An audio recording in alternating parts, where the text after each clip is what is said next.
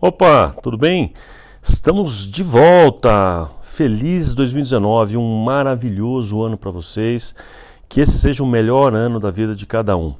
Bem-vindo à segunda temporada do podcast Consultório Empresa. Pois é, olha como o tempo passa. Já faz quase um ano que a gente começou esse projeto e agora, na virada do ano, a gente está na segunda temporada já do nosso podcast Consultório Empresa. E tem muita, mas muita coisa boa algumas novidades até para esse ano. Então vai ser muito legal. Hoje, nesse primeiríssimo episódio do ano, eu quero te ensinar sobre as duas macroestratégias de crescimento para a sua clínica. Duas formas fantásticas de você pensar na expansão e no crescimento da sua clínica. Fica com a gente. Olá, empreendedor! Seja bem-vindo ao podcast Consultório Empresa, uma série em áudio com reflexões, dicas, provocações e insights semanais sobre o mundo empresarial voltado para consultórios e clínicas. Meu nome é Plínio Tomás e vou te ajudar a se tornar um excelente empreendedor.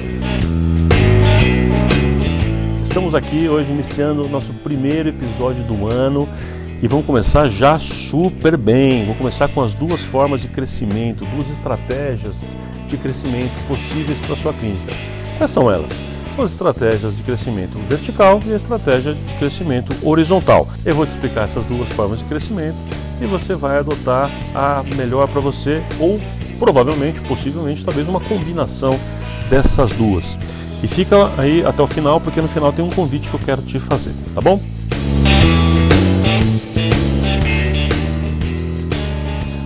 Antes de eu te explicar efetivamente as duas estratégias de crescimento, eu preciso te passar um conceito importante que a gente vai utilizar daqui a pouco. Esse conceito é o que eu vou considerar nesse episódio como mercado. Para esse efeito deste episódio aqui, nós vamos considerar mercado é, em, pode ser duas coisas. A região onde você atua, então pode ser, por exemplo, ah, eu atuo aqui é, na zona norte de São Paulo, é, eu atuo na cidade de Uberlândia né? ou seja, na região geográfica da sua atuação, como também significa ou pode significar o público-alvo que você atende.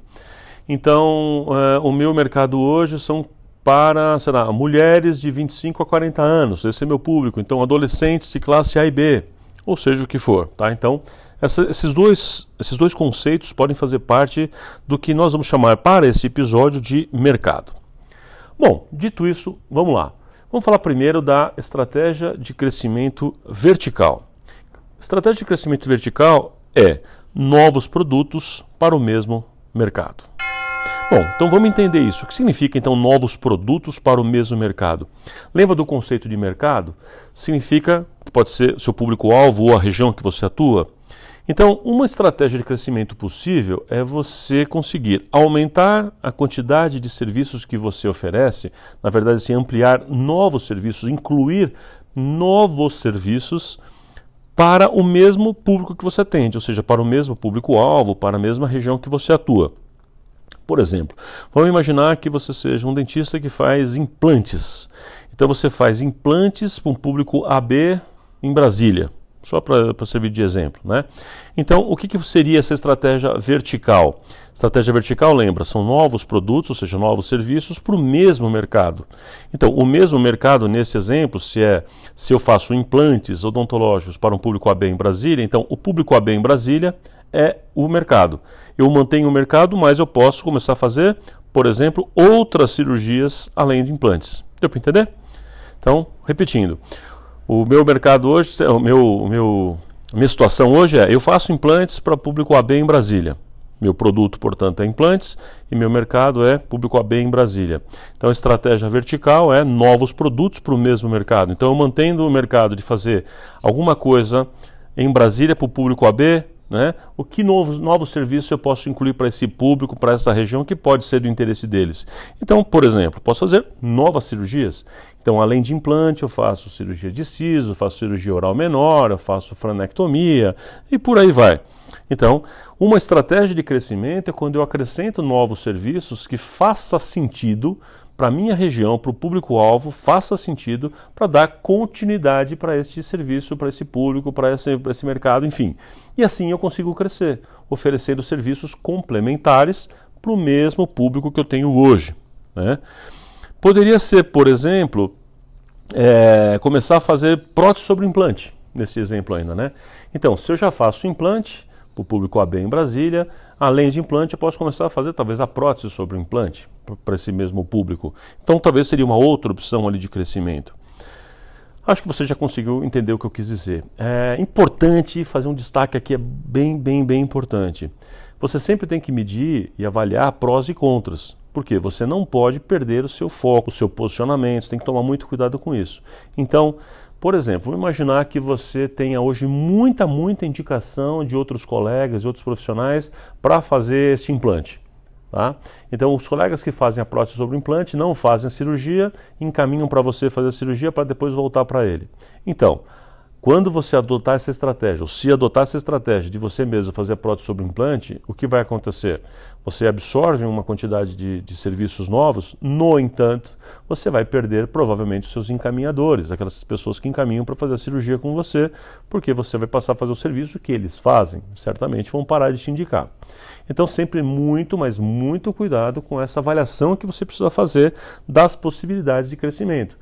Porque às vezes a gente se engana, a gente acha que vai absorver uma quantidade a mais de serviço e que isso pode ser uma super mega oportunidade. Eu canso de ver isso e às vezes isso não é uma oportunidade, é um grande estrago que você faz, tá? Então aqui eu estou colocando para você que as possibilidades de crescimento pode ser que seja para alguns essa estratégia vertical, que é começar a colocar serviços novos, serviços novos para o mesmo tipo de público que você tem hoje. Mas aqui fica uma ressalva importante: avalie prós e contras para ver se o seu caso permite isso.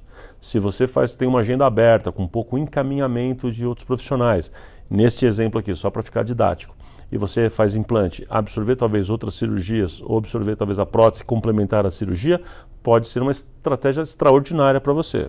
Já se você teria muito encaminhamentos, poderia ser uma estratégia muito, muito ruim. Tá bom? Enfim, essa é a, é a ideia que está aqui por trás desta estratégia de crescimento vertical. Mas, como eu disse, também tem a estratégia de crescimento horizontal. E o que, que é isso? Por definição, a gente chama de estratégia de crescimento horizontal quando a gente fala de novos mercados para os mesmos produtos. Ou seja, se eu faço implante, agora estaria fazendo implante para novos mercados. Lembra do conceito que eu falei no começo? O que é um mercado? Que pode ser a região geográfica onde eu atendo, né? Ou pode ser o meu público-alvo, meu público de referência. Então eu estou dizendo que eu poderia, se eu faço hoje implantes para um público AB em Brasília, seria eu fazer, por exemplo, é, o, mantendo o público AB, eu expando para cidades satélites. Então, por exemplo, além de Brasília, eu faço Sobradinho, eu faço Gama, eu faço, sei lá, Taguatinga. Então eu, eu expando para cidades satélites, mantendo o meu público AB. Isso poderia ser uma ideia. Ou eu posso pegar, é, mantendo a, a, região lá de Brasília especificamente, ou atendo fazendo implante, eu posso expandir, em vez de só AB, eu começo a fazer com foco em A1, que é o AAA, né, o Triple A.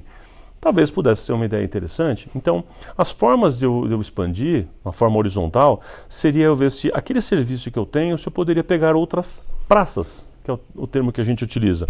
Então, outras praças seria, por exemplo, eu pensar na estratégia de ter filiais, montar uma segunda unidade num outro bairro, num bairro complementar de alguma forma, isso pode ser interessante para mim.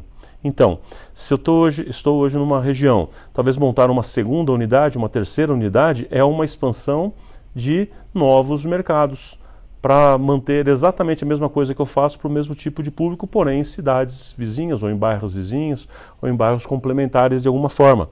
Então, a expansão horizontal é quando eu vou para novos mercados, só que eu mantenho a minha especificidade. Nesse meu exemplo ainda, seria aquela pessoa que está fazendo implante e vai permanecer fazendo só implante. Só que em vez de fazer só em Brasília, ele vai fazer só em Brasília, agora mais também em Taguatinga, mais em tal cidade, tal cidade, tal cidade, e vai expandindo a sua região de atuação. Deu para entender? Então, basicamente é isso, e como eu falei no começo também, às vezes a gente tem as duas possibilidades e uma combinação das duas. Pode ser que o seu caso seja fazer as duas coisas ao mesmo tempo, mas aí eu tenho um alerta importante, um, um, um cuidado dobrado, né?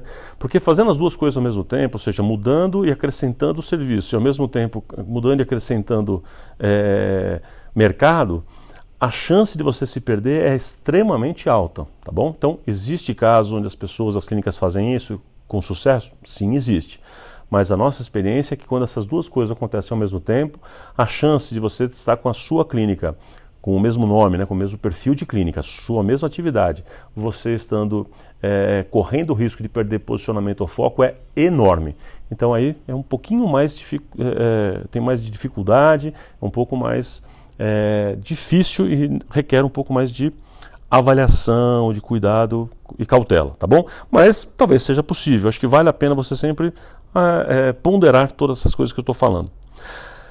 Bom, vamos lá então para uma aplicação prática disso. Acho que você já entendeu, já, já entendeu a parte prática, inclusive, mas acho que tem duas grandes perguntas que você precisa se fazer. Né? Então, acho que você pode parar e meditar de forma prática em duas perguntas. Uma, posso oferecer os meus serviços para novos mercados sem perder o foco?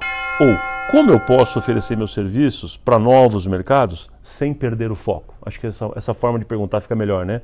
Como é que eu posso é, oferecer meus serviços, se é que eu posso oferecer esses meus serviços para praças diferentes, para novos mercados, talvez um público complementar ou talvez uma região complementar. E aí, essa, essa análise que você vai fazer, você vai anotar todas as ideias, os prós e contras e ponderar se vale a pena ou não você ir para este mercado. E dois, essa outra pergunta, você já deve imaginar qual é, então é como eu posso, ou se eu posso, oferecer novos serviços para o meu mercado atual sem perder posicionamento. Então, como é que eu posso oferecer novos serviços para esse mesmo mercado sem perder a minha marca, a minha imagem, o meu conceito de marca?